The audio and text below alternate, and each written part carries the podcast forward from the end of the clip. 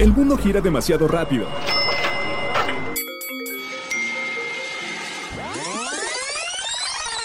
Mejor, tómate un break.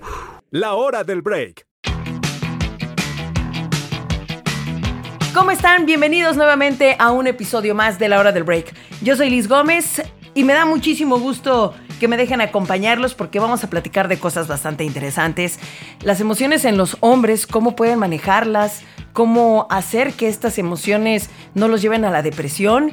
Eh, también la personalidad, cuánto tiene que ver con el deporte que practicamos y además cómo pueden ayudarnos ciertos alimentos a combatir la diabetes. Esto y mucho, pero mucho más a continuación en la hora del break.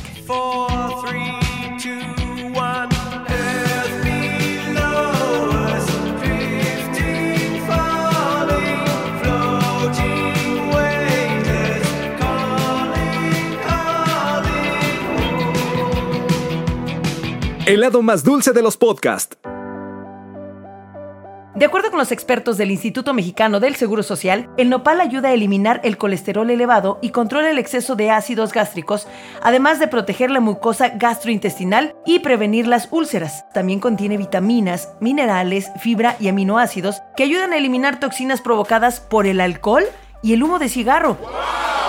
Los expertos del IMSS aseguran que el nopal es auxiliar para el control de la diabetes e hiperglucemia, ya que sus compuestos naturales logran estabilizar y regular el nivel de azúcar en la sangre. Por medio de los aminoácidos, fibra y niacina que contiene, proviene que el exceso de azúcar en la sangre se convierta en grasa y por otro lado, actúa metabolizando los ácidos grasos, reduciendo así el colesterol.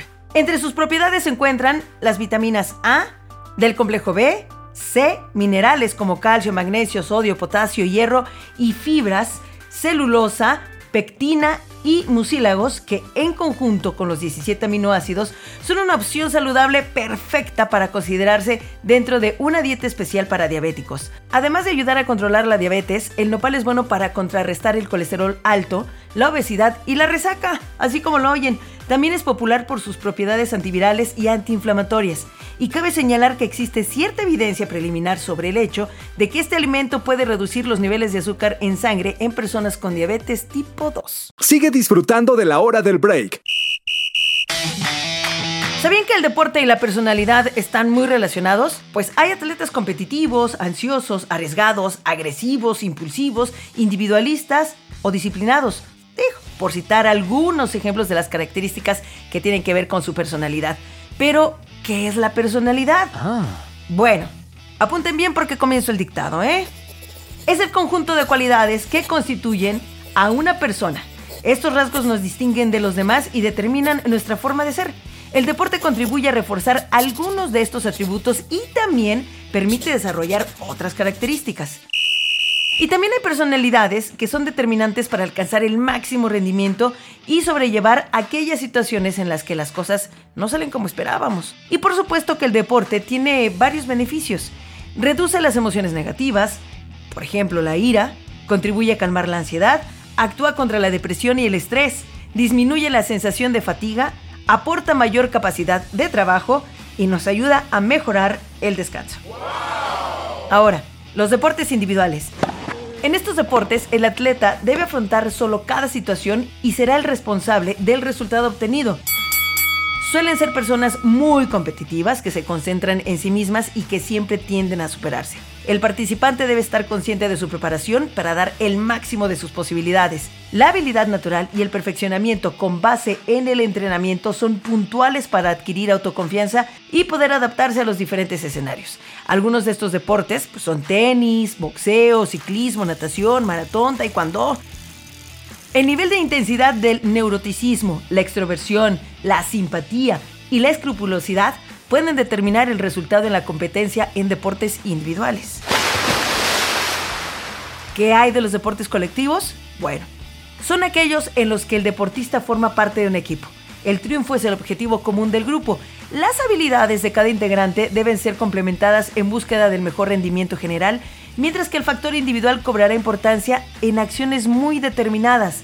En estos deportes es clave la interacción entre los compañeros y la coordinación para la aplicación de tácticas en pro de vencer al conjunto oponente. Los atletas que practican deportes colectivos suelen ser mucho más sociables, desarrollan vínculos estrechos con sus compañeros. La solidaridad es uno de los aspectos más valorados dentro del equipo. Fútbol, hockey, rugby, básquetbol, béisbol, voleibol son algunos ejemplos de deportes colectivos. Aparte de la personalidad, es bueno saber que elegir un deporte que queremos practicar debe obedecer a nuestros gustos, a nuestros anhelos y debe ser nuestra elección sin caer en la presión externa como la de familiares, la pareja o amigos.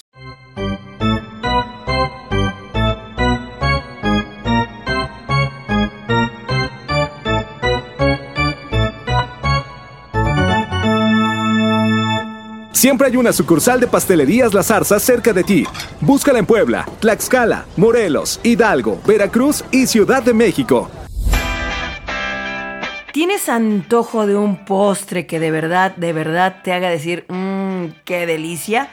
Debes probar el chocomousse de la zarza, un cremosito mousse de chocolate marmoleado con un toque de jerez y amaretto, puesto sobre una base de pan envinado, decorado con enrejado y viruta de chocolate blanco y también chocolate oscuro. Créeme que es una verdadera delicia el chocomousse de Pastelerías La Zarza. Escúchanos por Anchor, Spotify, Apple Podcast, Google Podcast, desde tu celular, tablet, computadora y hasta en la tele de tu sala. Y continuamos en la hora del break, el original podcast de Pastelerías La Zarza. En esta ocasión voy a platicar con el psicólogo organizacional, precisamente de Pastelerías La Zarza, Luis Ángel Montalvo. Quiero comentarte, Luis, primero que nada, saludarte. ¿Cómo estás?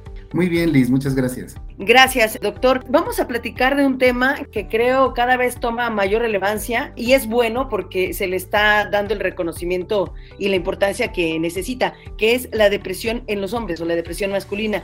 Y precisamente para esto hice una pequeña encuesta a través de mis redes sociales, sobre todo en Twitter, donde le preguntaba a la gente si creían que la depresión se mostraba por igual en hombres y mujeres y el 60% mm, opinaron que no, 30% que sí y 10% me dijo que es algo que ni siquiera se habían puesto a pensar, pues. Eh, y en este caso, pues quiero comenzar por preguntarte, doctor, ¿qué es la depresión, no? Para, para darle también la justa dimensión. Sí, Liz, pues mira, como tal, agradezco la invitación y, te saludo con mucho gusto a ti y a quienes nos escuchan. Pues mira, la depresión es un trastorno enfermedad que impacta directamente en el estado emocional de las personas.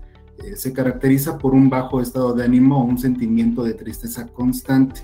Si bien la tristeza es una emoción completamente normal y natural durante periodos cortos de tiempo y como tal no representa una patología, pues sí debemos poner mucha atención cuando se vuelve una situación constante y comienza a tener algunos estragos en nuestra vida diaria. ¿Cómo podemos, en este caso, diferenciar la depresión en los hombres a la depresión en las mujeres? Pues mira, no es como tal que haya un checklist o que, exista una lista de cotejo de qué sí y qué no, pero fíjate que hay algunos factores que sí representan eh, mayor vulnerabilidad en los hombres, es decir, eh, fatiga crónica, irritabilidad, alteraciones del sueño y descanso, o incluso hay un fenómeno muy interesante que es pasar largas horas después de la jornada laboral en el lugar de trabajo y algún, alguna pérdida del interés en actividades que antes eh, se catalogaban como satisfactorias y ahora pues como dicen coloquialmente no llenan, no llenan el, espíritu del,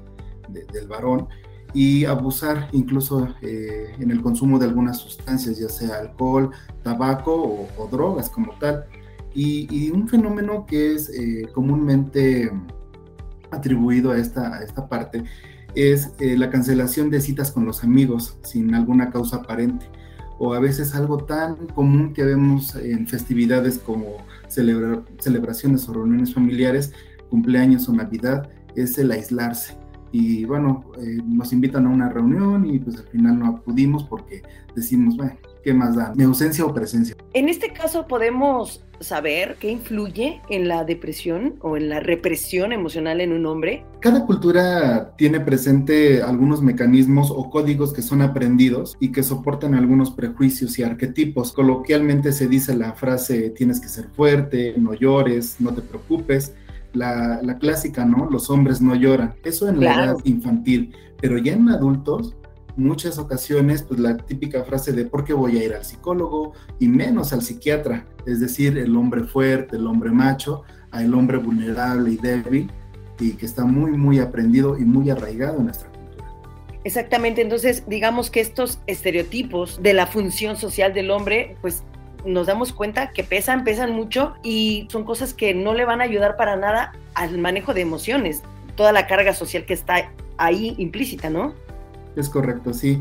Bien, pues mira, no podemos negar que actualmente existen eh, comportamientos estereotipados eh, de supremacía masculina, ¿no? Y más en nuestra sociedad, es algo muy, muy común eh, verlos y atribuirle al hombre como tal la figura de proveedor, cuidador, el experto, ¿no? Pero creo que esto afortunadamente ya empieza a cambiar, Liz. Hace unos episodios platicábamos precisamente de las nuevas masculinidades. ¿Crees tú que es algo que está ayudando o va a ayudar en determinado momento precisamente a romper con, con estas barreras es estas conductas sociales tan marcadas en los hombres? Sin duda, sin duda, y sí, precisamente hace algunos episodios eh, logré escucharlo y me pareció muy interesante y me hizo reflexionar y, comprender que más hombres reconocen la importancia de pedir ayuda y se acercan a un profesional de la salud mental. Más hombres se involucran en las funciones paternales afectivas y funcionales con su pareja y en las relaciones sociales y de pareja reconocen la importancia de la equidad y la igualdad en un nuevo contexto, y un contexto mexicano sobre todo. Luis, ¿tú qué tipo de conductas que podemos tomar nosotros como familiares, como amigos, como personas cercanas a un hombre con, con depresión? ¿Cómo podemos ayudarlos precisamente al manejo, tal vez no de la depresión como tal, pero sí del manejo de sus emociones? Es decir, nosotros, ¿qué conductas podemos modificar para ayudarles precisamente a los hombres en este caso? Pues eh, curiosamente los primeros en darse cuenta de que algo no va bien con una persona, con un varón, con un hombre, eh, en su, es su círculo cercano, es decir, sus amigos y sus familiares. El tener en mente a alguien siempre es muy importante y de valorarse, más cuando tienen esta situación eh, de, depresión. Y, creo que nosotros podemos hacer ciertas pequeñas cosas, diría Serrat, aquellas pequeñas cosas ¿no? que podrían eh, hacer la diferencia, como alguna visita inesperada, eh, procurar si tiene lo necesario para su salud o incluso salir de la rutina, alguna salida. Pero sí, me parece que es muy importante incluso esta parte de poder acompañarlos o preguntarles cómo están o un mensaje, un mensaje de, de buenos días, buenas noches, si necesitas algo, pero que sepan que son importantes para nosotros.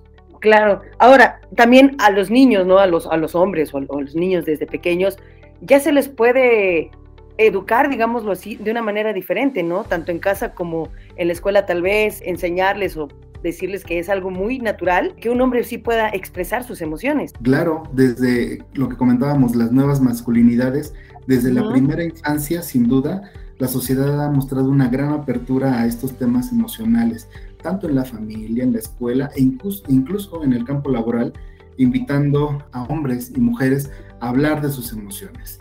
Ya en la edad adulta hay herramientas digitales al alcance de todas y todos, como podcast, videos, audiolibros, que nos pueden ayudar a comprender esta parte. Eh, los temas son muy variados, son muy, muy diversos, pero que todos van enfocados también a que una persona pueda salir adelante. Doctor Luis Ángel Montalvo, pues muchísimas gracias por regalarnos estos minutos, pero antes de despedirnos, pues yo quisiera ahora sí que darle una felicitación muy grande y apapacharlo desde aquí porque mañana es el Día del Psicólogo y muchísimas gracias por ayudarnos tanto con algo tan importante que es nuestra salud mental. Vaya, muchísimas gracias Liz, este, te agradezco bastante. Hago extensivo este reconocimiento a mis compañeros de Capital Humano, compañeros de reclutamiento, nóminas, capacitación, que también son colegas psicólogos y que están a mano con todo, con todo lo que se necesita aquí en la SAS. Muchísimas gracias. Gracias al doctor Luis Ángel Montalvo. Él es el psicólogo organizacional de Pastelerías La Zarza. Y pues muchas felicidades. Gracias, doctor. Gracias a ustedes. Darse una pausa está bien. Continúa la hora del break. El servicio domicilio de Pastelerías La Zarza está cada vez más cerca de ti. No dudes en usarlo cuando necesites alguno de sus productos directamente a la puerta de tu hogar o del lugar donde te encuentres. El servicio domicilio está disponible en Tlaxcala, Veracruz, Puebla y también en Boca del Río.